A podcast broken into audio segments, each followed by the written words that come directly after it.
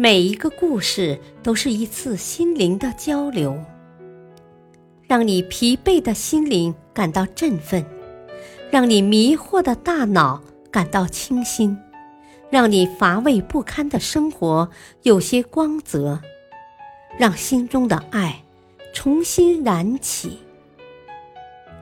小故事，大道理。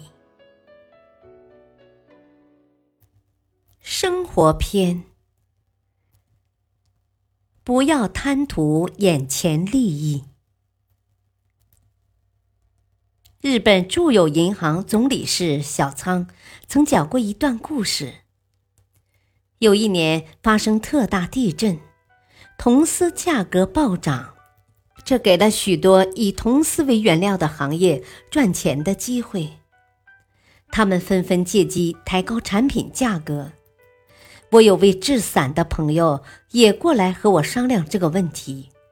我当时劝他，千万不要做趁火打劫的事儿，尽量用以前的价格，甚至还亲自去为他和客户接头，帮他推销。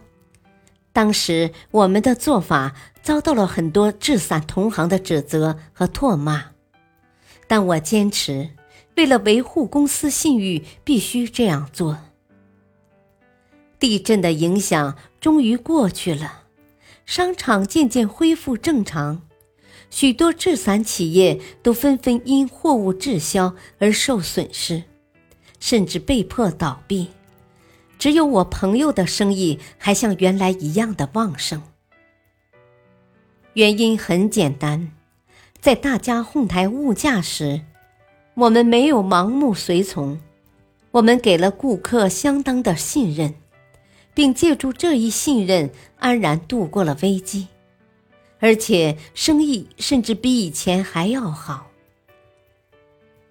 大道理，在他人遭受损失的时候，我们要心存善念，主动施救。